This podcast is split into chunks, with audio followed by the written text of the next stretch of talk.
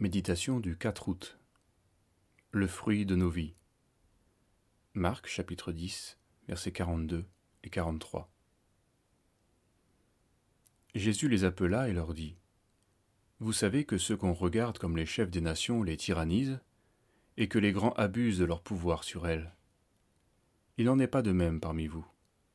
Mais quiconque veut être grand parmi vous sera votre serviteur et quiconque veut être le premier parmi vous sera l'esclave de tous.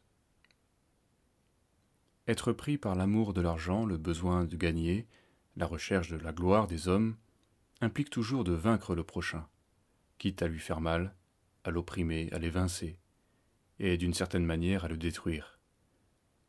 Il y a dans cette passion quelque chose de destructeur.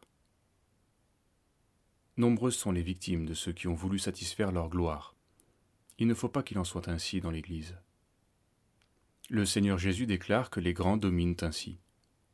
Il poursuit en mettant en garde ses disciples de ne pas faire pareil, et ajoute Quiconque veut être grand parmi vous, qu'il soit votre serviteur, et quiconque veut être le premier parmi vous, qu'il soit l'esclave de tous.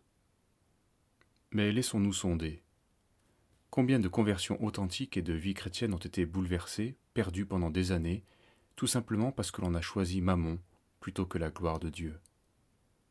La parole avertit pourtant solennellement. Depuis le crime d'Acan à la lettre à l'église de la Odyssée, en passant par l'histoire terrible d'Ananias et Saphira, ceux qui se liguent pour mentir, pour tromper et gagner davantage, indépendamment du peuple de Dieu. Cela attire sur eux la mort spirituelle.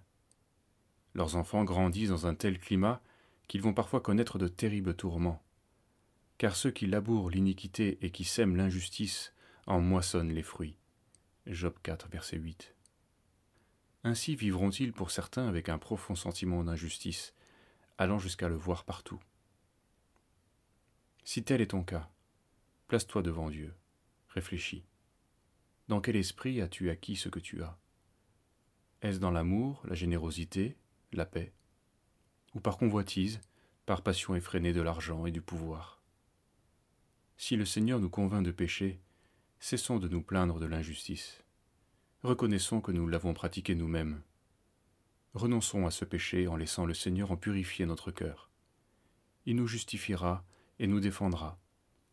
Nous ne craindrons même plus de donner à perte. Le Seigneur qui donne la semence au semeur nous donnera en abondance, non seulement de quoi satisfaire à tous nos besoins, mais même de quoi donner encore à l'indigent.